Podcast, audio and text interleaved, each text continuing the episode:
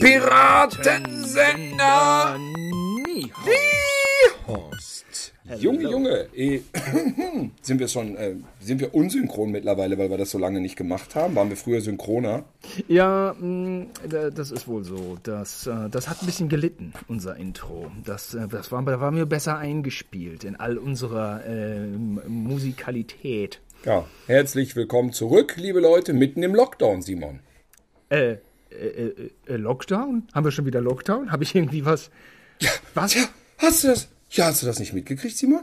Aber es ist doch jetzt die Hast du Pandemie. nicht? Hast du das? Ja, guckst du denn keine Nachrichten? Es ist doch jetzt die Pandemie der Ungeimpften. Hab ich nichts Nein, Simon, nein, nein. Die, die Corona-Covidioten machen jetzt selbst einen Lockdown. Ich habe es gesehen bei äh, Facebook, da wurde das gepostet, ähm, dass eine Vertreterin, ich glaube von der Partei Die Basis, ich will nichts Falsches sagen, die machen jetzt selbst einen Lockdown, um praktisch äh, zu zeigen, wie das alles schädigt. Es wurde vom 7. September an aufgerufen, ähm, nichts mehr zu kaufen, nichts mehr zu verschicken, nicht mehr rauszugehen, in der Bude zu bleiben. Und ich weiß nicht, ich habe schon das Gefühl, draußen ist es sehr viel leerer geworden jetzt bei dem schönen Wetter. Ne? Also es scheint ja Wirkung gezeigt zu haben. Oder hast du nicht das Gefühl? Doch, jetzt wo du sagst, also hier äh, in Berlin, die, man, man erkennt die Stadt ja nicht wieder. Es ist ja wirklich schlagartig, hat es sich verändert. Ich konnte es mir nicht erklären, bis jetzt. Ja, eben. Jetzt weißt du Bescheid. Ich glaube, da gab es im Bundestag dann direkt auch wahrscheinlich so eine Notsitzung. Äh, Was machen wir jetzt, weißt du? Jetzt zeigen die es uns richtig mal. Verdammte Axt. Ja, ich war eben auch noch bei Facebook bei Interessante Fakten, heißt also so eine Seite. Da geht's dann auch immer los mit, mit, ach ja, mein Gott. Aber es ist, es hat an Relevanz verloren. ne? Man ärgert sich auch nicht mehr so. Man, ich finde auch das Schweiger-Zitat gar nicht so schlimm. Also äh, diese Sache mit äh, Impfen für Kindern, naja, mein Gott, da muss man Ja, mal gucken. Ähm, Äh, da ist ja nicht so ein Druck Es- drauf. Es bezieht sich primär auf die Kinder, ne? aber dann hinten raus ist dann auch so ein bisschen, ich reg mich nicht drüber auf, müssen sie selber wissen. Ich habe mittlerweile auch, ich hege und pflege mir so meine Lieblingsquerdenker bei Facebook. Hast du die auch? Sie an, sie an, nee. So Leute, die man noch vor einem halben Jahr rausgeschmissen hätte, denkt man so, man ist froh, dass man sie hat. Wie so ein Verkehrsunfall. Man muss immer hingucken. Man denkt so, na, hat er wieder einen rausgehauen? Hat sie wieder einen rausgehauen? Oh, heute ist wieder alles anders. Da werden dann so Links Russia Today, Epoch Times, AfD Deutschland. Ich habe schon wirklich bei leider Personen, wo es mir wirklich weh tut, AfD-Links dann gesehen. Da wird dann immer, und das ist eine unglaubliche Arro- Arroganz, die sich da auch versprüht, von oben herab. Man hält sich für neunmal klug und postet wirklich Müll. Also ich habe auch äh, so Seiten, wo ich dann selber das gar nicht mehr äh, so sofort auf den ersten Blick so äh, analysieren konnte, wer das jetzt war. Hab ich bin ich mal draufgegangen und dann guckst du dir drei weitere Links. Da ist direkt alles klar. Also dann denkt man so, ja, gut, äh, ja. Ja. Aber ich guck mal vorbei und es ist so ein Delektieren am Elend. Also ich habe Elendstourismus, digitales, digitaler Elendstourismus ist Ja, das. so kann man sagen. Ähm, das, ähm, so habe ich ja eben auch so einen kleinen Abstecher hingelegt. Und ähm, naja, man, man rutscht doch recht schnell dann in so eine Blase. Ne? Das, äh, da wundert man sich Klar. doch. Ne? Man wird ja so schnell bedient. Und das war jetzt bei mir nur so fünf, sechs Minuten, nicht? aber dann geht es erstmal los mit so Leuten, die man durchaus ernst nimmt, so seriöse, die sagen auch gar nicht so krasse Sachen und dann ähm, geht man immer weiter und dann dachte ich, ja mein Gott, so unterschiedliche Videos von unterschiedlichen Quellen. Nee, aber es waren alles nur, es war alles nur von dieser Seite interessante Fakten. Ne? Und ähm, ja, weiß ich auch nicht, da landet dann man, man landet man mal eben in so einer in so einer anderen Blase, nicht? Ähm, von, von Leuten, die, die so ein bisschen anders denken. Ne? Die so, so denken ein bisschen anders. Ja, nee, ist Das ja. ist schon, die, die, die Phrasen sind schon parodiereif, oder? Schaut mal einfach nur rein. Ja. Schaut mal rein bei 1,41. Ab 2,32 genau meine Meinung. So und so, so und so über. Dok äh, irgendwie irgendjemand über und dann google ich den Namen, welcher große Name das ist, der da über etwas referiert, was Corona betrifft. Dann sind es einfach Leute, die posten, Leute, die Sachen posten. Name von so immer wieder der Typ, der, der äußert sich jetzt über. Dann dachte ich, wer ist der Typ denn überhaupt? Draufgeklickt. Ist das ein Professor? Ist das irgendwie ein schräger Arzt? Nein, das ist ein Typ.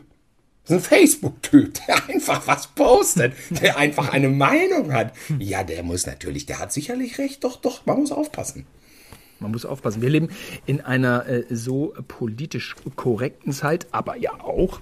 Deswegen wollte ich nochmal einmal sagen, äh, Covid und äh, Kinder, das ist natürlich nicht auf die leichte Schulter zu nehmen. Da gibt es natürlich Probleme und Long-Covid-Fälle und, und, und. Nur, ähm, es ist auch schwierig, das äh, schnell zu abzuhandeln, weil es einfach unterschiedliche Altersepochen gibt. Ne? 0 bis 5, 5 bis äh, sowieso äh, 12 bis 16 gibt es, glaube ich, wird schon angeboten. Und ähm, sagen wir mal so, das Thema ist ein bisschen sehr komplex. Ähm, und ähm, grundsätzlich, ja, sollten wir eine geimpfte Gesellschaft sein. Das sind wir nicht. Äh, schade, schade. Hat nicht, äh, hat nicht geklappt.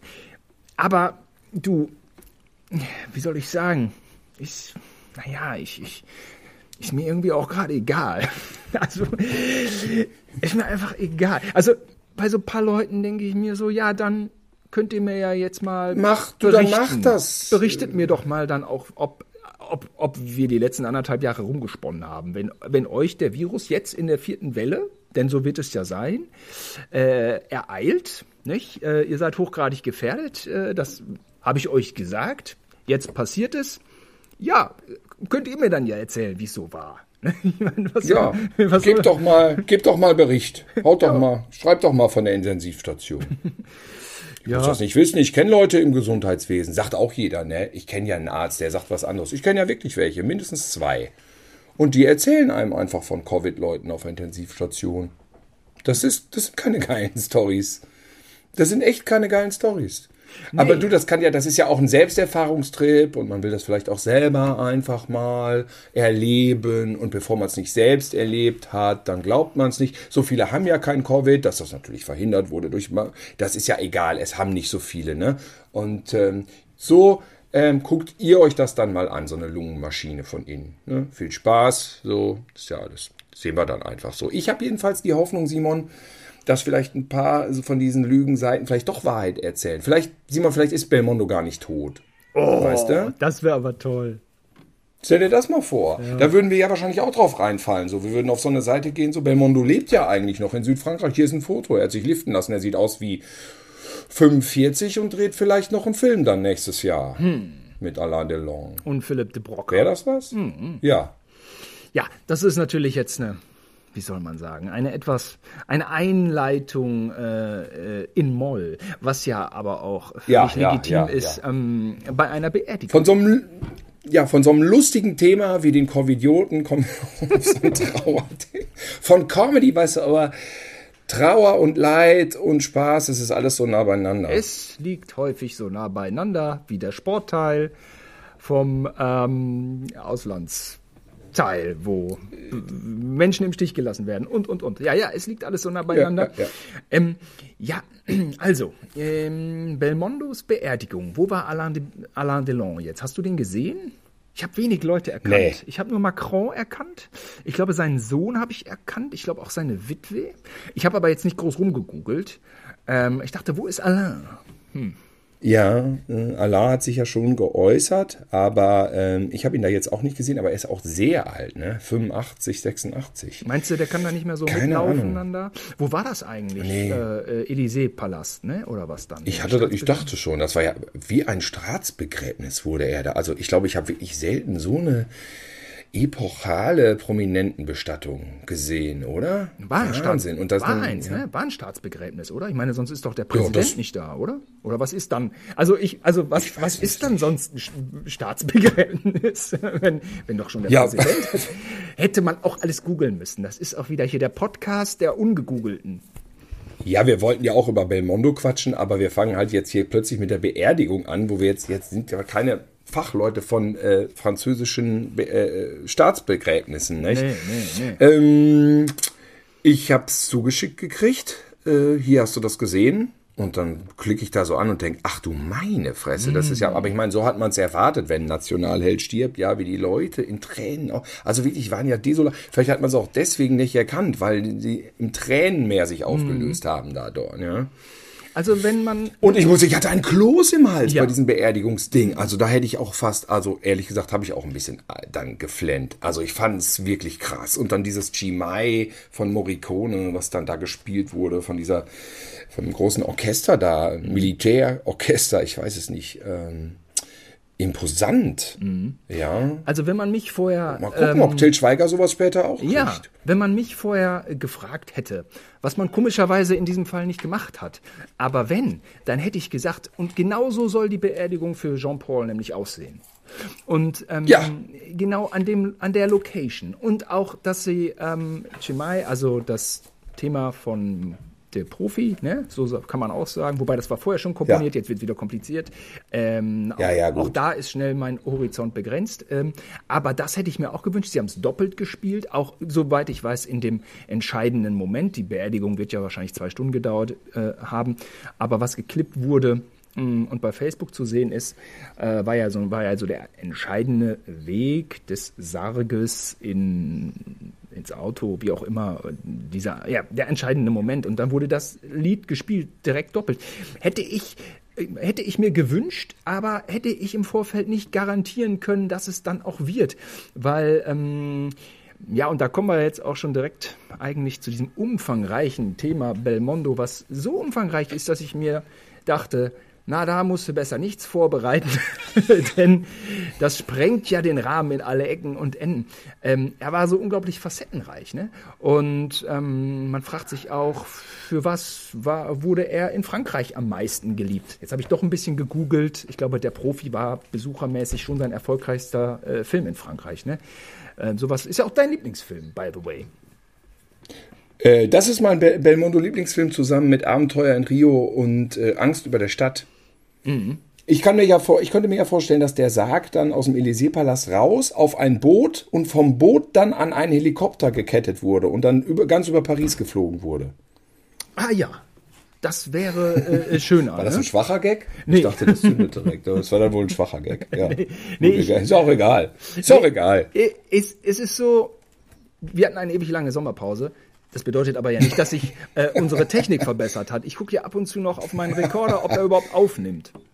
Im- Ganz, ganz im Gegenteil sind die Gehirnzellen nicht äh, jünger geworden in der Zeit. Das heißt also, die gewohnte Qualität wird natürlich unmöglich zu halten sein. Es wird auf jeden Fall äh, spürbar sein, dass wir auf jeden Fall zwei, drei Monate älter geworden sind. Ja, ich, ich glaube nicht- auch, ne? dass der geneigte Hörer gerade so einen Notizblock hat und äh, da mehrere äh, Striche drauf zeichnet. Abstriche. Es sind Abstriche, die er gerade macht.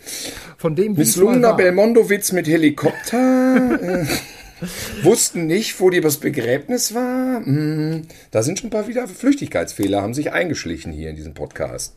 Ja, ja. Also du hast angespielt auf generell auf den Tausendsasser, auf, auf die Action, auf den Puppenspieler, auf das, was man so, oder habe ich es jetzt doch wirklich nicht kapiert?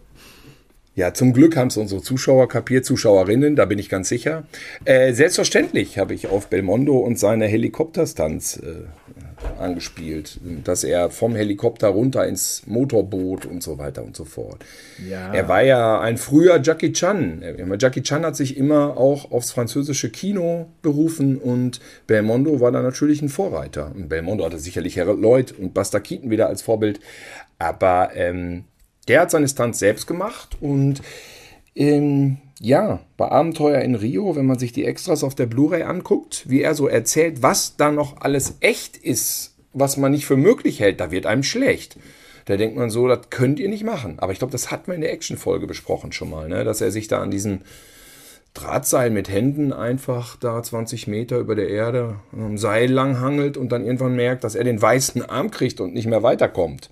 Wo der Stuntman sagte, du darfst halt nicht den weißen Arm kriegen. Ja, Das ist dann, glaube ich, so eine Art Taubheitsmoment. Und dann hing er da an, dieser, an diesem Drahtseil 20 Meter in der Höhe und ähm, konnte nicht mehr weiter. Und dann haben sie ihn aber angefeuert. Los, das schaffst du, komm, mach. Und dann ist er darüber gekommen. So, und da wundert man sich und sagt, immerhin ist er 88 geworden, ne? So ist es erstmal kein schlechtes Alter, oder? Nö, eben. Schon gar nicht für einen, der sich über Schluchten hangelt, ne? Und mit Motorern und Autos äh, ausweicht. Aber sag nochmal, also weißer Arm, das bedeutet, äh, der Drahtseil Ich war glaub, das ist so eine Art, äh, das- dünn, dass, wenn- dass er das Blut abgeschnürt hat. Nee, im Prinzip so, der hing da dran und ich glaube, das ist die Anstrengung, diese Muskelanspannung irgendwie, dass das dann äh, Verkrampfung vielleicht, eine Art von Verkrampfung, so habe ich das verstanden. Die haben das nicht genauer erklärt. Okay, verstehe. Naja, Belmondo ist für uns, also für mich, ein schmerzhafter Prominentenverlust, weil durchaus mein Lieblingsschauspieler, würde ich sagen. Mit Clint Eastwood zusammen. Clint Eastwood, Belmondo, das waren für mich immer so die, die vorderen zwei Plätze. Und ich dachte immer noch, ich kriege irgendwann mal ein Foto, vielleicht irgendwann noch hin, aber ein Foto mit Belmondo, ne? Ich habe ihn zumindest in echt gesehen. Was? Ja, ich habe ihn in echt gesehen und zwar Das gibt's doch nicht. es gibt es gab ihn wirklich, Thilo, es gab ihn wirklich. Nein. Und zwar, ähm, das ist jetzt etwas, mit dem man sich vor 20 Jahren nicht hätte brüsten können, aber nach 20 Jahren dann ja schon. Ähm, nee, da war ich einmal in Cannes mit so einer Celluloid-Folge. Ich glaube, es Ja. war neun, es war vor 20 Jahren, 2001, genau. Und äh, da habe ich ihn gesehen, circa eine Sekunde. Ich war aber hinter der Absperrung im Smoking. Ich dachte, ich würde es vielleicht äh, vor die Absperrung schaffen, habe ich aber nicht. ähm, und habe dann von Weitem so ein bisschen geguckt, bin da so rumgerannt, so mit so anderen äh, schaulustigen Franzosen, schaulustigen, äh, schaulustig ist, glaube ich, in dem Zusammenhang äh, legitim. Und dann habe ich von Weitem gesehen David Lynch, wie er da einmal stand, und den Belmondo. Nein. Doch, ein, zwei Sekunden hat er sich dahingestellt, wurde fotografiert. Klitzeklein, ne? Ich habe auch Helmut Kohl in Bielefeld irgendwann mal gesehen, auch in etwa dieselbe Größe. Ähm, ähm, ja, ich, muss ganz ehrlich sagen, so im Nachhinein ist es doch irgendwie eine schöne Erinnerung, auch wenn das jetzt sehr, Wahnsinn. tja, wie kommt's rüber? Stand er- Sie- Fanboy-mäßig? Stand ja. er da in so. Wahnsinn. Stand er da in so einer weißen Unterhose mit roten Punkten? ja. Oben diese Weste, Zylinder. Ja. Das ähm, ist das Kinoplakat vom Puppenspieler, ne? Äh, Ja, das, so hängt er da, glaube ich, unter dem Helikopter. Wie es dazu kommt in dem Film, weiß ich nicht mehr. Habe ich lange nicht gesehen. Ja, aber den haben wir gerne geguckt damals. Es war nicht unser Favorite, aber äh, den Abend hatte er gerettet, wie so oft. Also das muss man ja eh mal betonen. Warum reden wir hier über Belmondo? Weil das ja fast einer der ersten großen Filmstars ist, die zu den Helden der Kindheit gehören. Die sind so, ich meine, fiktive Helden und wirklich ähm, reale Helden geben sich ja in der Kindheit so die Klinke in die Hand. Das heißt also, Belmondo und Pippi Langstrumpf sind für mich im Prinzip auf Augenhöhe.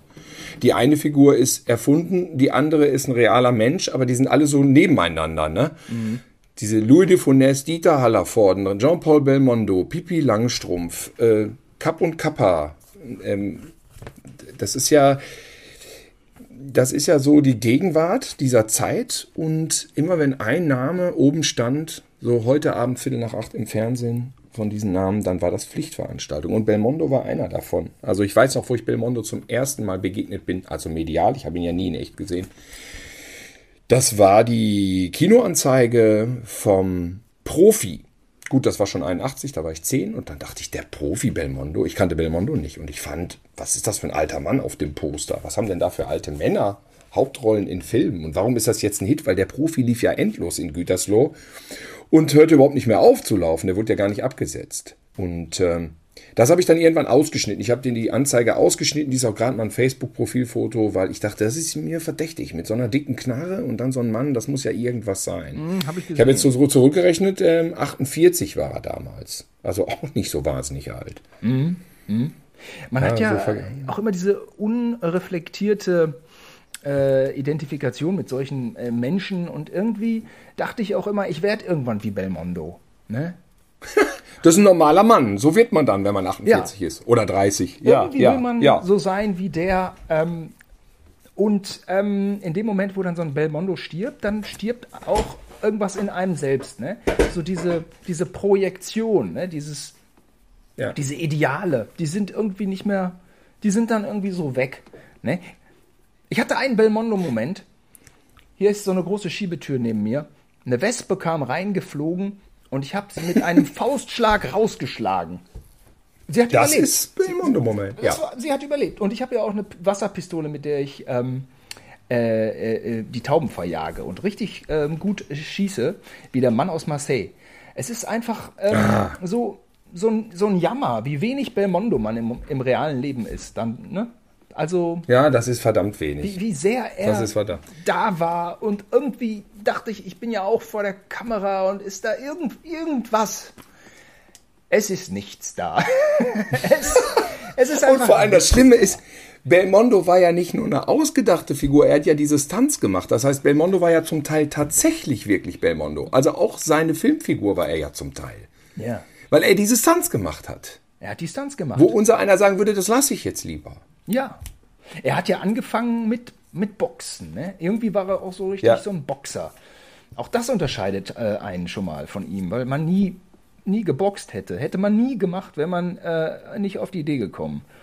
Und, äh, und er schon, er ist schon, schon ein Haudegen irgendwie gewesen auch, nicht? Und dann, Er hat geboxt, sein Vater war Bildhauer, also die Künste hat er nebenbei auch noch mitgekriegt. Das ist eine Ja. gute Mischung gewesen. Ja, und er wird auch nicht gehatet. Also, beziehungsweise ähm, so ein bisschen äh, ist ja immer so dieses, dieses, er wird seine Macho-Momente gehabt haben, er wird äh, in den unterschiedlichen Jahrzehnten Momente gehabt haben, die jetzt im Nachhinein angreifbar sind.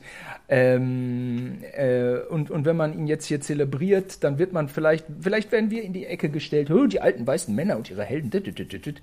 Äh, aber so im Großen und Ganzen hat er sich sein Standing äh, äh, voll verdient und das wurde auch nicht in Frage gestellt, ne? weil so wie du wie du sagst, äh, also genau, ja, vielleicht ist es diese Seite des Bildhauers oder Vater war Bildhauer oder Mutter oder einfach auch sein Einstieg ne? mit den mit den großen äh, Regisseuren der Nouvelle Vague.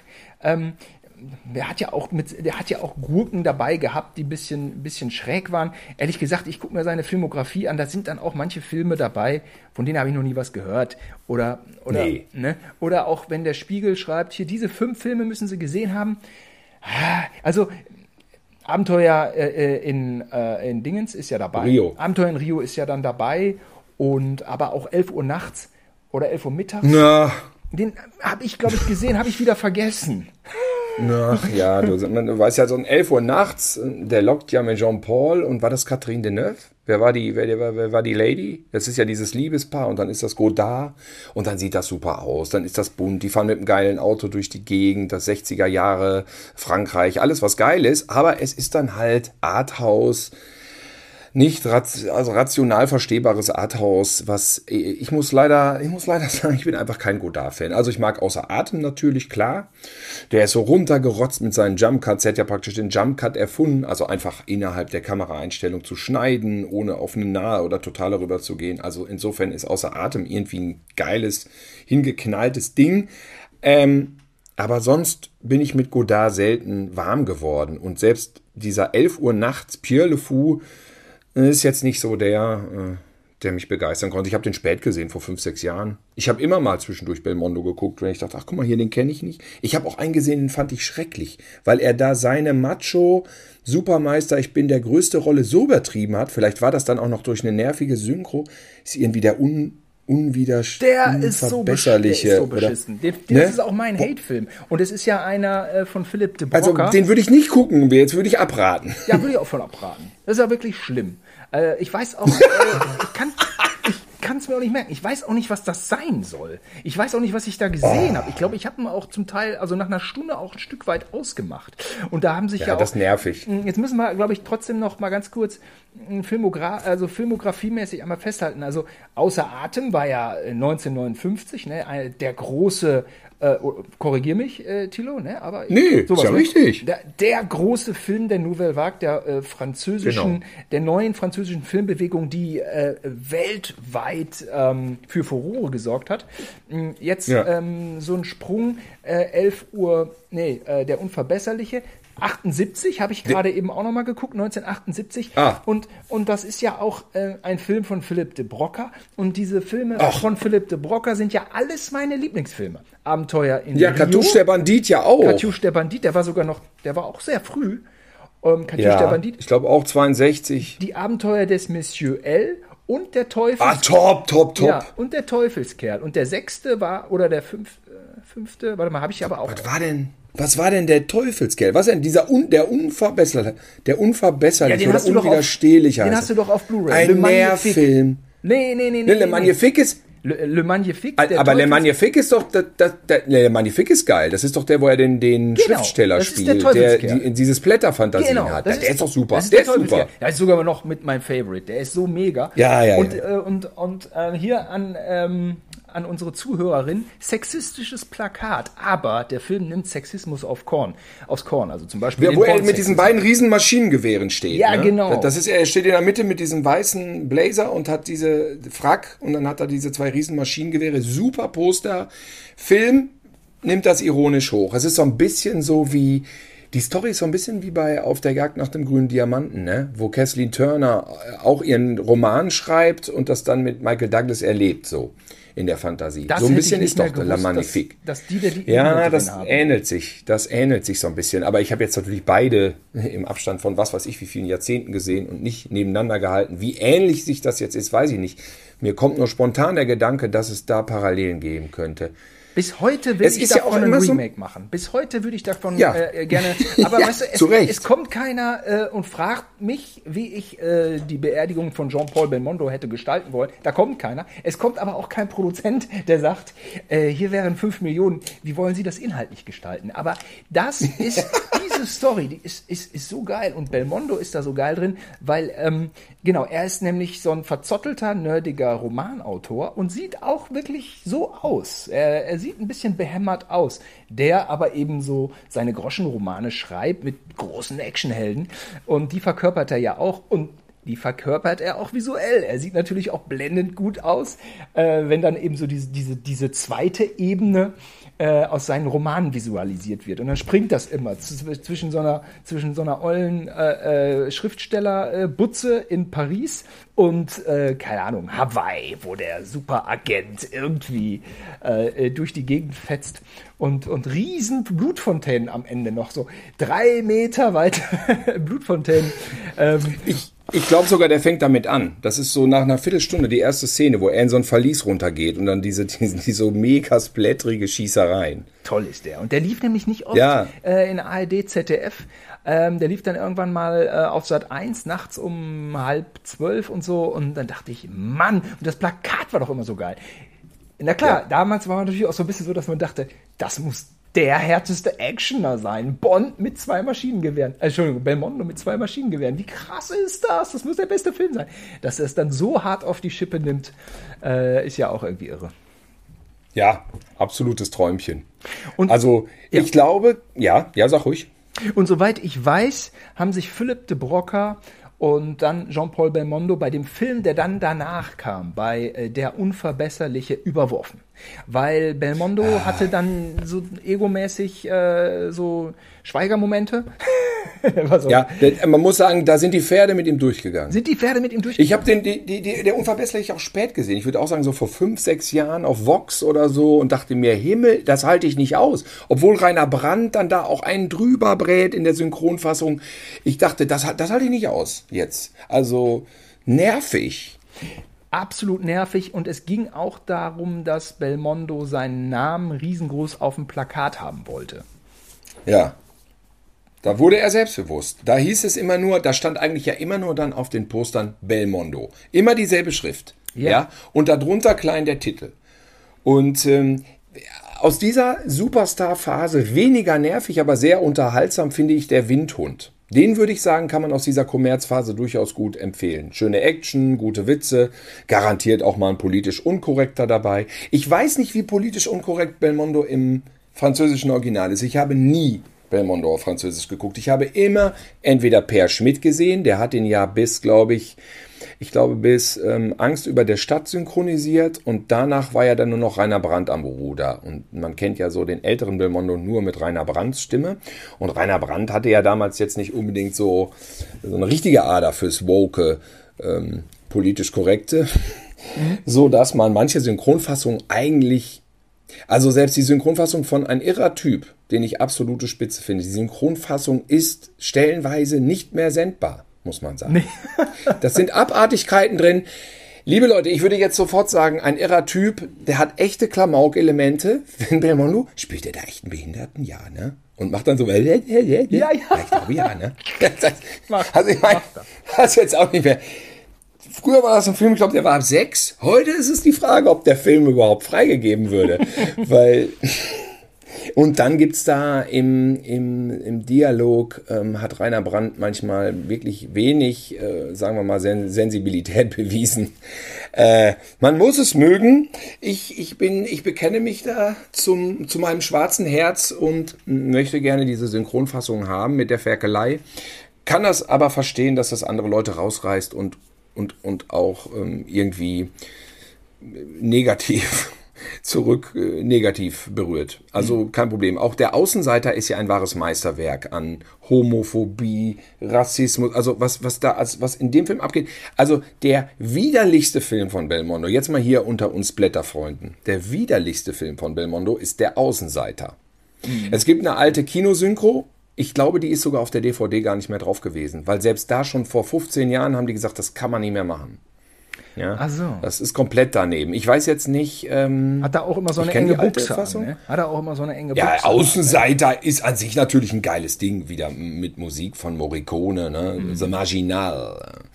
Und, ähm, und er hat eine, mein Lieblingsoutfit ist ja Belmondo in Lederjacke, enge Buchse, fette Gürtelschnalle, irgendwie so Cowboy-mäßige Stiefel und eine fette Pumpgun in der Hand. Und das ist beim Außenseiter direkt schon das Poster. Ja, und ich weiß auch, wie es fett an den Kinos hing stand natürlich wieder nur Belmondo mhm. und dann er mit der Leder und dieser riesigen Pumpkin, so, das war schon so ein bisschen so in den Prä-Rambo-Jahren. Und da ging es dann, wie in der Cinema stand, nur um Hauen, Stechen und auf die Schnauze hauen.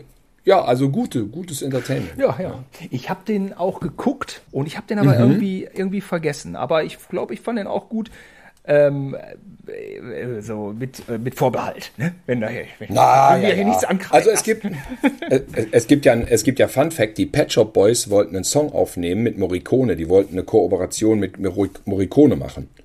Und dann haben irgendwie das Management hat bei Morricone angerufen in Rom, hat gefragt, ob das geht. Und dann, weiß ich, ich hat, haben die Leute von Morricone das wiederum an ihn äh, weitergegeben. Und dann hat Morricone gesagt, ja klar, hier, äh, das, äh, gebt denen doch irgendwas. Gebt denen doch was, was wir hier noch haben. Hier, nimm das doch. Sollen, wollen, die, wollen die den Track hier haben? Ja, gib denen das Lied da. Und das war ein Stück, das war ähm, von dem Soundtrack von der Außenseiter und es war nicht verwendet worden für den Soundtrack. Also es war nicht veröffentlicht. Mhm. Und das hat er den Pet Shop Boys gegeben. Und die Pet Shop Boys haben einen Song. Da da, also haben ihr, äh, haben dann wirklich dieses benutzt, dieses Instrumentalstück von Morricone, was er für Außenseiter geschrieben hatte und haben dann da ein Lied drumherum gebastelt. Whatever happened here, hieß es, glaube ich. Und das war auf dieser Actually, glaube ich, auf der legendären CD von Pet Shop Boys. Hört es euch mal ein, an, wenn ihr wollt, oder gebt einfach nur ein äh, Morricone Pet Shop Boys, dann kommt das direkt. Und das, äh, das, das, die Story ist von den Pet Shop Boys selbst erzählt worden in so einem mhm. Interview. Und dann kam auch wieder 10, 20 Jahre später kam noch mal ein Soundtrack raus zum Außenseiter. Da war jetzt dieses Stück dann drauf, obwohl es nicht im Film war. Das ist dann so ein bisschen. Morricone war, glaube ich, manchmal war er dann auch pragmatisch. Ne? Ich habe doch hier noch was in der Schublade. Hier, schick das doch nach England. Ja, ich glaube, in den Jahren hatte er nicht die Beachtung wie später dann. Ne? Da war er, ja, Pragmatiker. Aber wo wir gerade bei der Spätphase sind, so kann man, glaube ich, sagen, ne? 80er, so Spätphase. Ja, ja, auf jeden Fall. Irgendwie schon. Naja, oder, naja, er hat ja, doch. Ähm, was diese Sache äh, genau, dass er gerne seinen Namen groß auf äh, dem Kinoplakat haben möchte, das ist ja auch nicht mehr wieder weggegangen. Oder zumindest, ich nee. kenne es nicht anders. Ne? Die Deutschen, äh, der deutsche Kinomarkt hat das natürlich beibehalten. Belmondo. Und ähm, jetzt nur weil der Unverbesserliche vergeigt war, heißt es ja aber nicht, dass dann Filme danach, wo Fett äh, Belmondo drauf stand, irgendwie auch per se schlecht waren. Also da war ja wirklich ein paar Kracher dabei. Ich weiß nicht, Frohe Ostern war so ein Film, den ich so voll mitbekommen habe. So ein Unterhaltungskracher ja. bei Sabine Sauer, Platz 1 im Kino. Oder ein Film, den ich dann später mal erst geguckt habe, hm, war ja Der Boss, der ja auch echt ein sehr gutes Drehbuch hat. Und, ja, der äh, ist ganz gut. Und, und auch noch ein Hollywood-Remake, was auch noch gut des Weges kommt. Und, ja. äh, und, und der Profi 2, ich glaube, über den Film haben wir auch schon mal gesprochen, nicht wirklich ein zweiter Teil vom Profi, sondern irgendwie so ein Belmondo-Krimi, der dann eben äh, den Titel so aufgedrückt bekommen hat. Der Profi 2, Der, davon der hatten wir, Einzelgänger der, heißt der. Ach, der Einzelgänger. Davon hatten wir Im Original. einen Wahnsinns Pappaufsteller, 2,20 Meter groß, stand Belmondo bei mir im Kinderzimmer über Jahre. Über Jahre. Ja. scheißegal. Profi 2, Profi Profi 2, zwei. nicht geguckt, scheißegal, Belmondo ist geil. Ja, ich habe den irgendwann mal spät geguckt, der Profi 2. Und der ist schon dann so ein bisschen lame. Das ist dann schon so hinten raus, so mit, mit bisschen so mit Handbremse angezogen, so nicht mehr die ganz geile Action. Und Belmondo, ich meine, gut, er ist da, glaube ich, dann so 57, also er ist gar nicht so super alt. Aber es gibt aber eine Szene im Treppenhaus wieder mit Lederjacke, enger Jeans und Pumpgun. Und allein dafür kann man den Profi 2 ruhig mal gucken, weil das haben wir ja immer gerne. Das gab es ja auch beim Greifer mit seiner Pumpgun. Ja, Belmondo und die Pumpgun, das ist eine Beziehung fürs Leben gewesen, die mi- mich im Herzen immer sehr berührt hat. Positiv meistens. Ja, da muss man ihn auch wirklich als Ausnahmekünstler äh, äh, äh, einfach ähm, im Herzen behalten. Insofern, als das Pumpgun war ja dann so eine Phase. Ich weiß nicht, ähm, Pumpgun, was war Pumpgun? Beziehungsweise hat er ja dann so diesen, diesen harten Einzelgänger dann auch irgendwie vielleicht sogar angekündigt oder so. Danach kam ja auch dann Chuck Norris oder so mit diesen, mit diesen Motiven. Und man hat ja, meine, selbst mein äh, äh, Leben war ein, ein, ein Stück weit facettenreich und man hatte so unterschiedliche Phasen. Und ähm, das habe ich mal aufgeschrieben, weil das war so das, was mir einfiel. Also Belmondo war wirklich Action, Comedy, Abenteuer, Gangster, Thriller und ein Mann Armee und auch noch vieles mehr. Und äh, selbstironisch. Er war auch vor Arnold selbstironisch. Ja. Und, ähm, Ja. und natürlich, jetzt habe ich ein bisschen das Arthouse-Kino unterschlagen, aber auch das hat er ja total bedienen können. Er hat ja Klassiker, Film, Film Noir. Und ähm, äh, über fünf Jahrzehnte äh, heißt es so, wenn über Belmondo geschrieben wird. Aber naja, ist ja so. Also. Ein 50er knapp, aber dann 60er, 70er, 80er, das finde ich so bewundernswert, wenn Künstler wirklich äh, über all die unterschiedlichen Dekaden den richtigen Ton trifft. Es ist, ist der Wahnsinn, wie man sowas, ist ja Cliff Richard-Style, ey. Cliff Richard, der irgendwie in drei oder fünf Jahrzehnten Nummer 1 Hits hatte, ähm, Ja. waren auch andere Zeiten und, und aber das fasziniert mich auch so an ihm, dass es einfach europäisch war, dass es, äh, dass es Weltkino aus Europa war. Finde ich auch so toll, ne? Weil, weil auch danach diese Dominanz des amerikanischen Blockbusters, die ja auch mit eigentlich mit der Weiße Hai und Krieg der Sterne äh, so ins Rollen geriet und ähm, und äh, naja, dann irgendwann, sage ich mal, in den späten 80ern, 90ern nur noch amerikanische Filme, die großen Kinokracher, ganz selten mal ein Publikumsliebling aus Frankreich oder so oder das Parfüm von Tom Tick. Ähm, äh, aber auch diese Dominanz, die es damals nicht gab, das war so schön, das europäische Unterhaltungskino. Ich, ich, ich weiß nicht, es war, so, es war so bunt zu Lande, zu Wasser, in der Luft. Es ist mit weniger ausgekommen. Es hat mich einfach, ach, hat mich einfach begeistert. Ja, das waren die Zeiten, wo jetzt diese gigantischen Wände, wo dann steht Avengers, Endgame, das war früher auch so eine gigantische Wand mit Jean-Paul Belmondo und seiner Pumpgun. Riesengroße Werbung auf Häuserwänden, Plakate. Das waren die Blockbuster zu der Zeit. Ja, ja das, das ist es einfach so. Ja. Und, ähm, und auch in, also gerade auch in Deutschland, jetzt nicht nur in Frankreich, in Deutschland halt auch. Ich frage, Also Weltstar. Ja, voll. Und ich, du hast es eben schon mal angesprochen, frage ich mich auch so ein bisschen. Jean-Paul Belmondo im Original. Zum Beispiel mh, heute die, die Beerdigung war natürlich, ja, was weiß ich, was es war. Aber wir nehmen an, ein französisches Staatsbegräbnis. Also er war natürlich Franzose. Wir wissen, die Franzosen sind ein Stück weit nationalistischer als die Deutschen. Sie dürfen es sich dann auch vielleicht erlauben oder so, oder man kriegt es ja auch immer mit, viel in Komödien, Ja. wie die Franzosen stolz sind auf ihre französische Sprache und, und, und. Und ähm, für mich war Belmondo nie so sehr französisch, also zumindest nicht französisch-nationalistisch, dass es mich abturnt. So, für mich war er irgendwie auf dem Globus Nee. unterwegs. Und er war auch mein Actionheld. Natürlich war er auch Franzose, um Gottes Willen, das, um Gottes Willen, will ich ja nicht absprechen, aber eben nie so störend oder so. Das äh, kann sein. Nee, so wie, wie, wie James Bond ein Engländer war, hat Ja. er das Französische, aber das waren internationale Filme und man wusste, sie sind aus Frankreich, aber man ist reingegangen, weil das eben gerade das ausmachte. Ne? Und, ähm, Ich finde es auch geil, dass diese Verfolgungsjachten in diesen relativ überschaubar spektakulär aussehenden Autos, irgendwelche kleinen Golfs und was weiß ich, was für kleine äh, Karren da, Peugeots da kaputt gefahren wurden, die nicht irgendwelche Straßenkreuzer, die sich überschlugen dann, ne? wie bei Auf dem Highway ist die Hölle los. Dann wurde in Paris dann mal so eine Treppe runtergefahren. Und, ähm, und das ist mir jetzt noch aufgefallen. Ey. Ich sag dir, Treppe runterfahren und dann in die, in die, in die U-Bahn oder was weiß ich was. Das war bei Belmondo dann immer schon ein spektakuläres Ding. Aber jetzt bei Black Widow fährt auch ein Auto runter in die U-Bahn und dieses Scheißauto ist dann aus dem Computer.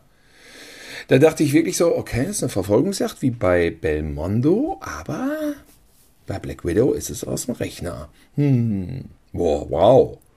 Ah, das ist Na, das sofort ist ja mal lame, was. wenn man das dann sieht. Ne? Das, ist super lame. äh, immer diese Skalierung von Action, die ist auch immer so, so eine Sache. Ne? Ich meine, bei Belmondo, da, ne, das war so wichtig, dass er die Stunts auch selber macht, für einen als Kind einfach. So, das war so. Ja. Vater wusste das auch, Belmondo macht die Stunts selber und, und das war Thema und ach Mensch, und äh, sobald es so künstlich ist, ist der Actionzauber verflogen. Also es ist schon spektakulär, wenn er da im Puppenspieler länger als die Dramaturgie es erfordert, muss man ganz klar sagen. Aber dass er da wirklich stundenlang unter diesem Helikopter hängt und wirklich hoch über Paris fliegt und er hängt da drunter an den Kufen. Ich meine, er wird schon natürlich gut befestigt gewesen sein, um nicht den weißen Arm zu kriegen. Sieht man aber nicht. Man sieht es nicht. Aber gut, klar, das wissen wir. Film ist Illusion. Er hängt da unter diesem Helikopter und fliegt da über die Stadt in seiner weißen Unterhose mit roten Punkten. Würde jetzt auch nicht jeder machen. Es ist auch so absurd in diesem Film der Kuh, wenn er auf so einem Anhänger hinten äh, liegt, so ein, fährt der, dieser, dieser LKW fährt auf so einen Schuttplatz und lädt die Ladefläche ab und dann fliegt Belmondo da diese, diesen Schuttberg runter zwischen diesen ganzen Steinen. Also das ist auch, ja, ne? das sieht vielleicht direkt erstmal nicht so spektakulär aus wie so ein Sprung vom Hochhaus, aber wenn du dir das vergegenwärtigst, was das heißt, dann ist es auch nicht normal. Ja? Nee. Und da, da sind so viele Momente. Äh, ach, es gibt so viele schöne Momente. Ich glaube, der erste war Kartusch, den wir gesehen haben. Kann das sein? Kartusch der Bandit? War das der erste, den wir gesehen haben? das kann gut sein. Das kann gut sein. Ähm, aber Musketier mit Hieb und Stich? Nee. Das ist doch auch einer, ne? Der war, den, der, die beiden Ja, gefielen uns auch immer, früh. Ne? Aber Katjusch ist ein Ticken geiler. Ja, ja. Würde sagen. Lange nicht gesehen. Die Blu-ray guckt mich immer an bei Saturn. Könnte man einfach mal mitnehmen. ja Was ich, soll's? Ich glaube auch. Ich meine, es, es ist ein Philipp de es ein, es gibt einen Fun-Fact zu Kartusch. Ähm, das hat jetzt ein Facebook-Freund, Tobias Sunderdick, von mir gepostet. Es war der erste Farbfilm im deutschen Fernsehen. Es war eine Testsendung, um zu gucken, wie das funktioniert mit dem Farbfernsehen. 1967, ich weiß nicht welcher Wochentag, aber nachmittags um 13.30 Uhr, 14.30 Uhr wurde Kartusch der Bandit ausgestrahlt als erstes gesendetes Farbprogramm im deutschen Fernsehen. Ist nicht wahr. Hör mal. Ja, ja, jetzt habe ich erst vor zwei, drei Wochen erst gelesen.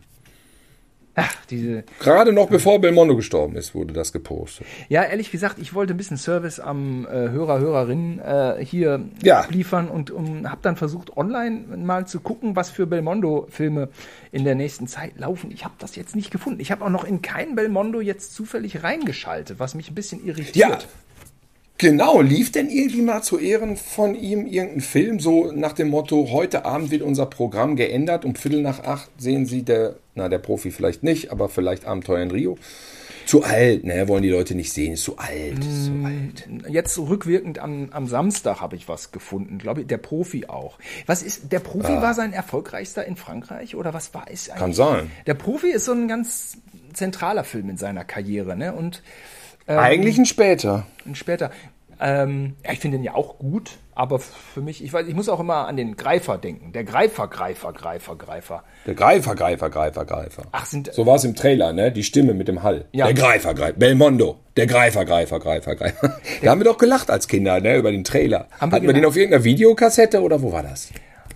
Ich glaube ja. Den haben wir auch Irgendwo mal, muss das gewesen sein. Den Trailer hat, äh, hatten wir auch mal bei Celluloid gezeigt. Und Das kann sein. wir haben das auch kann sein. Mit, äh, mit Rainer Brandt habe ich eine kleine Szene aus dem Greifer, Greifer, Greifer ähm, nachvertont. Da war er Ich. Belmondo und ich war, glaube ich, sein, dieser eine Heini, der neben ihm herrennt, der Sidekick. Genau. Ähm, Das ist ja auch spektakulär, dass du mit Rainer Brandt eine Szene in einem Belmondo-Film synchronisiert hast. Und wenn es nur für Celluloid war. Und, ich ja. weiß auch noch, dass du gesagt hast, dass Rainer Brandt nämlich wo angerufen hat, um dich zu verabreden mit dir für die Celluloid-Folge. in Niehorst auf dem Festnetz. Am heiligen Tag der Arbeit, am heiligen Tag der Arbeit, am 1. Mai rief er an. Oh, das ist ja, ja. Äh, ja, hatte er sofort so eine saloppe Stimmlage und zu Belmondo meinte er, er ist auch grau geworden um eine Birne. Ja, und du hast gesagt, weißt du, wer eben am Telefon war? Belmondo. Ja, irre, irre, irre. Ach Mensch, ach Ja, ja. Ich weiß doch, was du gesagt hast. Dann, dann sagte in diesem kleinen Ausschnitt, den du mit ihm synchronisiert hast, sagt äh, Rainer Brandt irgendwie, dann heben wir den Gulli da mal hoch und gucken, ob die Oma da noch wohnt. Den hat er rausgehauen. Den hat er Den hat er rausgehauen. rausgehauen. Ja. Ach, Den hat er raus. also, ja, ja, schön. Was kann man sagen? Liebe Leute, wenn ihr äh, die Filme nicht kennt, dann an erster Stelle können wir kurz mal vielleicht die sehenswertesten Sachen durchgehen. Ich bin der Meinung Platz eins und das ist interessant, weil ich habe den Film nicht in der Kindheit gesehen, sondern vielleicht vor na, ein paar Jährchen, auch wieder auf Vox mit Werbung, Angst über der Stadt, spät entdeckt und direkt der Meinung gewesen, das ist wahrscheinlich sein bester. Ja? Ja, Okay. Angst über der Stadt. Action hat einen Action-Teil in der Mitte. 30 Minuten am Stück Verfolgungsjagd. Mit über die Bahn und ey, es gibt es nicht. Und er ist da oben auch auf dem Dach, dann rattert er da diese, die Dachpfannen runter und hängt sich dann da an eine Rinne und die wird die ganze Zeit schlecht. Also er gibt volles, volles Fund. Das wäre so den ersten, den ich nennen könnte. Kann ich hier wirklich komplett empfehlen. Hat auch so ein bisschen, geht auch um Serial Killer, den er jagt. Also Bisschen Dirty so Harry aus rechts- Paris, ne? Bisschen ja, das ist ein, eigentlich ein simples, stumpfes Genrefilmchen. Also natürlich mit Morricone, teuer, groß, edel, edel und so weiter. Aber eben auf die Zwölf, ganz weit weg von Jean-Luc Godard. Ja, ja, ja. Ich habe auch viele, viele Filme gut in Erinnerung. Der Mann aus Marseille zum Beispiel Oh. äh, hat auch einen schönen Bodycount. Mhm. Aber wie du sagst, die Filme sind alt. Also ich habe ja per se dann äh, Spaß dran, wenn so ein alter Film in HD läuft, und ohne Werbung. Ja, ich bin dann auch so Arte Dreiser. Glotzer, gebe ich, gebe ich zu. Bin, es, bin ich auch gerne. Ja. Und äh, ich gucke da auch mal Godard mit Michel Piccoli, wo sie da auf der Küste da rumrennen und dann kommt Fritz Lang noch vorbei. Den zeigen sie da manchmal. Die Verachtung, glaube ich, ist das. Oh, der ist natürlich top. Das ist ein Godard, das ist mein ein Lieblings-Godard. Der ist, Der ist ja, Spitze. ja, ja. Und Fritz Lang, ich lach mich kaputt, ey, wie der da spielt. Super. So ein Ähm, bisschen selbstironisch als der größenwahnsinnige deutsche Regisseur. Völlig Ne? selbstironisch. ah, Fritz Lang. Ah ja, das ist, vielleicht ist das der beste Jean-Luc Godard, die Verachtung, weil der dieses Spannungsfeld Mann-Frau wirklich so beleuchtet, wo man denkt, ja, hm, ist was dran. kenne ich. Ja, ja, und da gucke ich ein bisschen, äh, da halte ich die Augen auf. Ich denke, da wird auch der ein oder andere Belmondo angeschwemmt. Ähm, und ähm, ja, ja, es gibt so viele gute. Welchen könnte man? Wie ist denn Ja, im Körper der- des Feind, Körper meines Feindes? Da habe ich immer, du hattest Ich ja so ein so Belmondo-Buch früher, ne? Da habe ich immer die, habe ich immer die Filme gelernt, mir die Bilder angeguckt und das Plakat von Körper meines, der Körper meines Feindes, äh, nicht wie der John Woo-Film, sondern ein bisschen anders. Das fand ich immer so geil. Da hat er irgendwie sowas. Ist das nicht, wo er das. Geld, das, das ist doch das, wo er das Gel Geld verbrannt. Das ist so, ich bin der Meinung, Jean Woo hat ja auch immer gesagt, er würde sich orientieren am, am äh, französischen Gangsterfilm, ne, der, ähm, der mit Alain Delon, der eiskalte Engel. Aber meiner Meinung nach am meisten an der Mann aus Marseille, was du nämlich gerade erwähnt hast, weil als ich den gesehen habe, dachte ich, ey, da ist ja alles drin. Diese Männerfreundschaft, die immer wieder, wiederkehrende Musik, ähm, dann schießt Belmondo mit zwei Pistolen, da gibt's eine Riesenschießerei in so einer Kneipe. Der ballert und, da weg, das glaubt man und der kaum. ballert da rum und das ist einfach wie, wie, wie Shoyun Fat, wie Better Tomorrow oder wie Hardboiled. Also nicht diese Form von total überbordender Action, aber das fühlt sich wirklich wie so ein asiatischer Gangsterfilm von John Woo an. Ich habe das jetzt noch nie irgendwo mal äh, gelesen oder so, aber also ich habe das für mich so zusammengereimt. Gut, aber das machen Querdenker auch. Vielleicht liege ich da völlig falsch. wo du da gerade, äh, wo du gerade so äh, sehr souverän auf dem Terrain des äh, filmhistorischen äh, Kontexts unterwegs bist.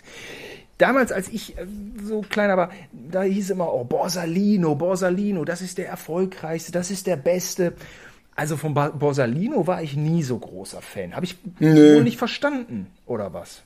Oder ist Nee, der lustig dann- im dann- Original oder was? Also Alain Delon und Jean Palmondo ist natürlich ultimative Besetzung und es geht auch um Gangster, aber dann sind die in den 30er Jahren und dann ist nicht so richtig Ja, die. Poster sehen so geil aus von Ja. Borsalino, ne? Die, wenn die in den Klamotten und mit diesen Thompson-Maschinengewehren da stehen, das ist alles so wahnsinnig schick. Aber der Film ist okay, aber Alles nicht okay. so besonders gut. Wird wahrscheinlich äh, in, in Frankreich die Kassen zum Knallen äh, gebracht haben und irgendwie dann Ja, auch das in Deutschland. schon. Was sonst? Aber irgendwie wäre jetzt nicht meine erste Wahl. Wenn er auf Arte läuft, gucke ich ihn selbstverständlich, weil er einfach dann so schön in 16 zu 9 und schönes Licht und, und so. Ja. Und auf Film. Es gibt, es gibt eine Fortsetzung Borsalino und Codis ohne Bebel, ohne Belmondo, ähm, nur mit Alain Delon. Die ist von einem Gewaltgrad noch ein bisschen, bisschen extremer dann. Das geht so in die Richtung indizierter Film. So für die damaligen Verhältnisse. Da wurde auch gemauschelt dann auf dem, getuschelt auf dem Schulhof. War Borsalino und Co. Das ist, äh, da wird einer mit einem Elefantentöter erscho äh, erschossen. da war so, so superlative in Sachen Gewalt wurden da äh, geflüstert. Dann habe ich den, glaube ich, auch irgendwie mal im Fernsehen gesehen und dachte mir, ja, damals war das. Das war so einer, der lief Gut. dann auch auf Sat Ja. 1. Ne? Man war ja auch abhängig. Ja, genau, Wie ich ja, jetzt hier durchblicken lasse, oh, von, man ist ja ein bisschen abhängig von dem, was man auch zu sehen kriegt. Und die öffentlich-rechtlichen hatten ja da Klar. ähm, ein recht pädagogisch sch- strenges Händchen, so hier und da, was sie dann äh, an Filmen Ja. durch, äh, durchgelassen haben. Und da fehlten dann so ein paar, die man dann schmerzlich vermisste. Die haben dann Kann mich zum Beispiel nicht Sat. 1 erinnern, den. Ja, ich kann mich nicht erinnern, den Profi. Wann lief der denn? Lief der ZDF wahrscheinlich, ne? Das kann ich, kann ich mich nicht erinnern, wo der zum ersten Mal im Fernsehen gezeigt wurde. Oder war das doch ein dickes Ding, so samstags abends ZDF? Glaube ich nicht. Keine Erinnerung. Kein Viertel nach acht Film. Nee. Und dann Nee, ne? Nee. Dann hätten wir Ist ja doch ein geguckt. 16er. Ja.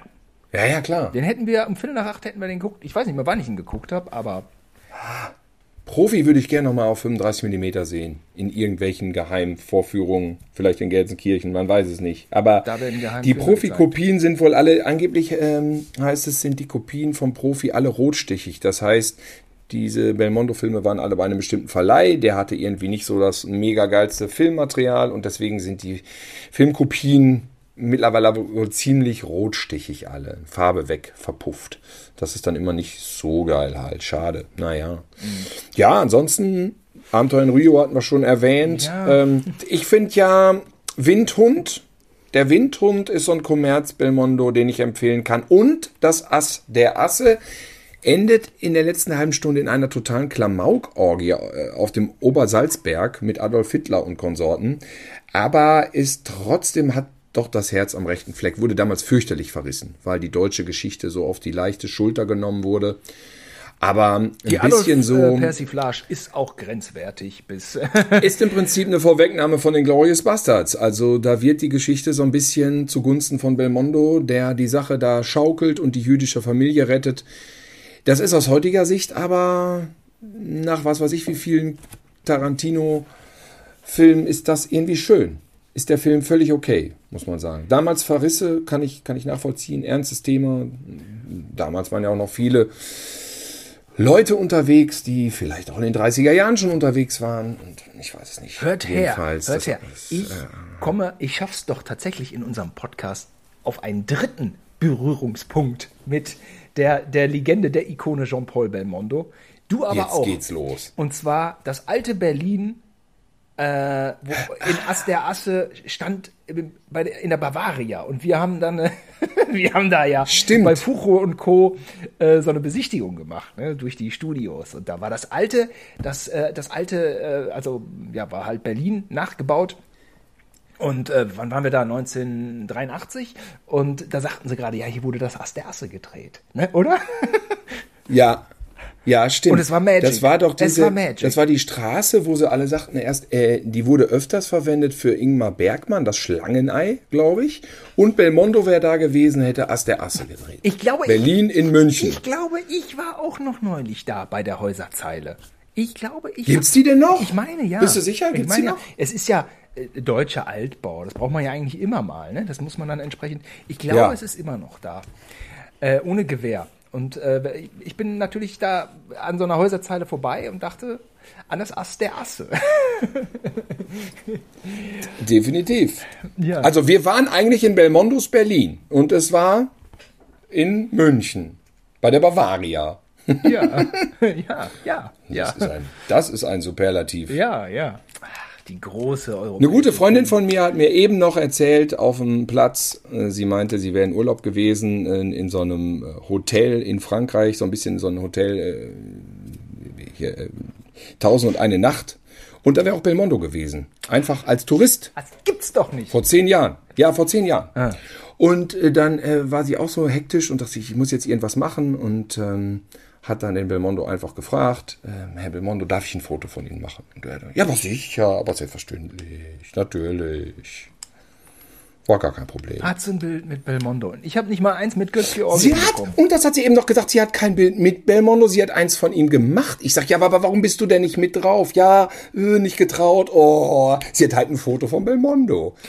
Ich krieg's jetzt die Tage mal zu sehen. Finde ich man auch geil. Finde ich jetzt aber auch geil. Ist auch geil, aber also wirklich, also ha, irgendwann war hier in der Zeitung in Köln, das muss man schon mal sagen, äh, es gehört dazu, was das Besondere allein daran ist, weil es war eine News aus Düsseldorf.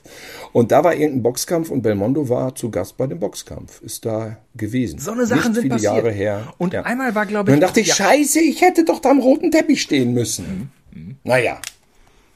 ja, einmal in so einer Chartshow saß auch plötzlich Alain Delon auf dem Sofa. Echt? Irgendwie sowas so Olli Geißen-mäßig, so Fernsehstandardware, RTL, freitags, ja, hier Alain Delon. Ja, ja, das ist ja irgendwie, die Typen sind ja auch irgendwie so nahbar, aber gleich, aber irgendwie doch ist man, also irgendwie ist man doch nicht äh, äh, im richtigen Moment am richtigen Ort. Ja, und jetzt ist er unter der Erde. Total krass. Aber wobei, wenn ich in Paris bin, könnte ich mal sein Begräbnis, würde ich mir dann doch vielleicht mal anschauen.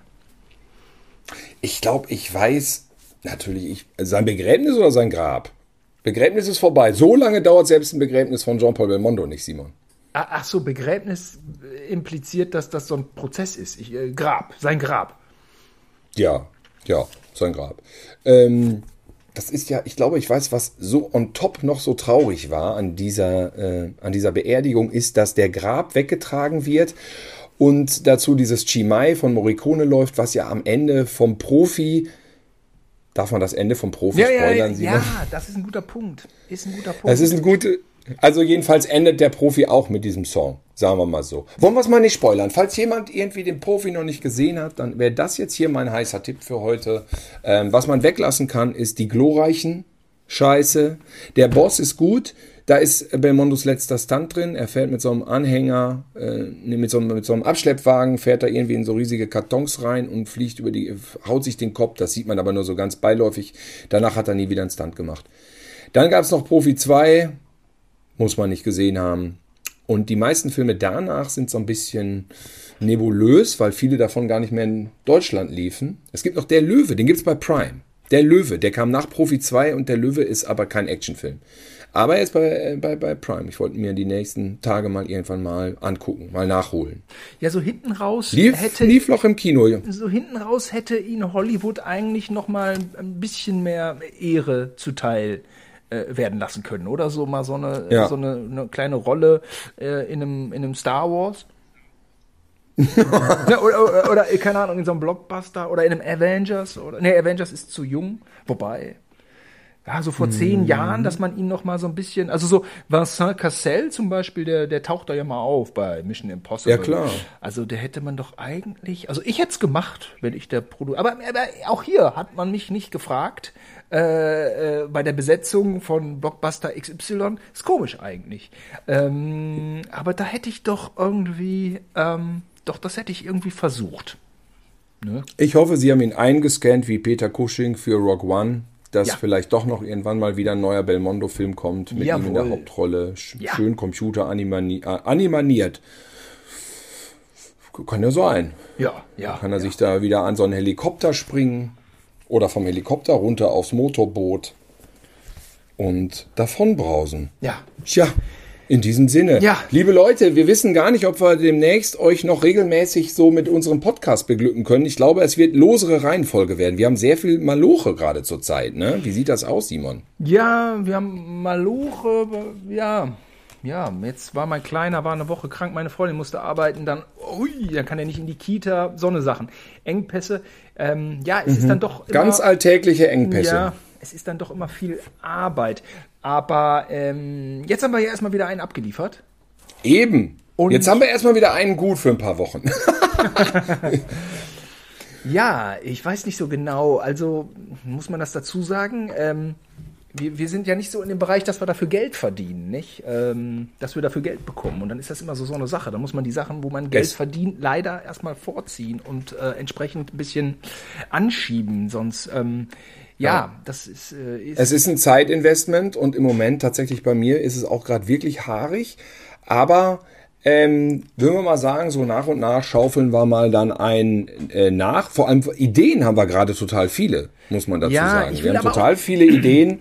Tilo, ich bin ja demnächst auch in Köln. Vielleicht schaffen wir es mal einmal in, Ah, okay. in, in Satan zu gehen, um hier keine, Ja. ne, äh, um hier keine Markennamen zu nennen. Und dann könnte, wir müssten doch vielleicht neues Equipment oder was, ne? Oder? Mal so ein bisschen Okay. Studio-Style hier. Müssen wir, sind wir unseren Hörern schuldig, ne? Oder? Simon glaubt immer, mit Technik wird der Podcast besser. Ihr könnt ja mal was dazu in den Kommentarspalten schreiben. Ist unser Sound zu, zu, zu sehr wie, wie so bei The Jazz Singer, bei dem ersten Tonfilm? Also- Oder wie bei, weißt du, wo der Ton auch echt hart ist? Das Testament des Dr. Mabuse von 1981. äh, Entschuldigung, um Gottes Willen, von 1931. So sind wir eher anzusiedeln. Das Testament des Dr. Mabuse oder M, eine Stadt sucht einen Mörder, hat auch, der Ton ist auch veraltet, würde ich sagen. Oder sind wir mehr so, Ah ja, in welchem Jahr, in welchem Jahr, sagen wir mal so, die Testament Range geht von M bis zu Tron Legacy. Ja, wo dazwischen, wo dazwischen ist die Soundqualität von äh, Brennpunkt Neverhorst, wollte ich schon sagen. Wie hieß unser Podcast nochmal? Ja, also habe ich auch vergessen, aber ich wollte jetzt eigentlich nicht äh, die Zuschauer, Zuschauerinnen dazu ähm, aufstacheln, dass ich mir hier meine Sechs abhole. Ja, ich will mir hier bei den, bei den Hörer, Hörerinnen will ich mir jetzt hier keine Sechs abholen. Ähm, Ach, das glaube ich nicht. ich will ein- einfach nur noch besser werden. Ich will den Qualitätsstandard gerne entsprechen dem 99% aller Podcasts ents- entsprechen. Ähm, äh, so war meine Herangehensweise. Aber So, so geil, dass uns vielleicht irgendwann in 100 Jahren ein Staatsbegräbnis zuteil wird, meinst du? Ja, also ich glaube, Staatsbegräbnis ist kein Problem. Man muss es einfach nur selber finanzieren und man muss halt auf den Präsidenten verzichten. Und man hat nicht, und man hat auch da wieder überhaupt nichts davon, weil man in der scheiß Kiste liegt. dann ist er auch in der Kiste. Da muss man auch nicht mehr Belmondo sein. Dann ist auch irgendwie zu spät. Ey, ich weiß, ja, ich weiß auch nicht. Was, was, was, was, was nehmen wir mit als Fazit? Also ich habe es ja schon, schon gesagt. Also ein Stück weit ist jetzt in mir auch dann irgendwie gestorben. Ich meine, das ist ja auch so, ne? Wenn, wenn da so eine große Persönlichkeit steht, die, die, die steht für was und das ist dann, das ist dann weg. Ich habe immer irgendwie dran geglaubt, dass, dass ich irgendwie aber nee. Doch, mit Elton habe ich doch mal im Hubschrauber geha- gehangen, Tilo. Du, du hast es gehabt. Ich und, hab so, und sogar im, Ja. ja. du hast den Belmondo-Moment gehabt. Ja, hör mal, 2010. Ich war dabei. Ja, du warst dabei. Du bist vom, du bist vom Hubschrauber im äh, schwarzen Smoking mit Fliege bist du ins Wasser gestürzt. Nee, das Ding war so, da war ein Hubschrauber, der schwebte über dem See und dann war die Frage, wer zuerst loslässt, Elton oder du. Ja. Das war ein ganz klarer äh, Außenseiter-Moment. Also so der Film-Außenseiter. Sonst würde ich sagen Profi. Ich dachte Puppenspieler. Ja, Puppenspieler-Moment. Das hat es öfter gegeben. Das Helikopter, der Helikopter ist ein Klischee. Also, ach, ach so, okay. Ist der ist ein, ja ist ein Klischee. ja, Tilo, so kann ich jetzt aber versöhnlich hier äh, dem lieben Herrn Belmondo. Das kann man. Das, gut, dass uns das noch eingefallen ist, dein Da habe ich die Kurve noch gekriegt. Also Ruhe und Frieden, Herr Ja. Belmondo. Sie haben uns sehr viel, sehr, sehr viel gegeben. Sehr, sehr viel. Und äh, dafür vielen, vielen Dank. Genau. Und damit verabschieden wir uns von euch, von Herrn Belmondo. Und ich sag, dit, dit, dit, dit, dit, dit, dit, dit. Naja, Ja. das sollten Geigen sein. Bis zum nächsten Mal. Mal. Tschüss. Tschüss.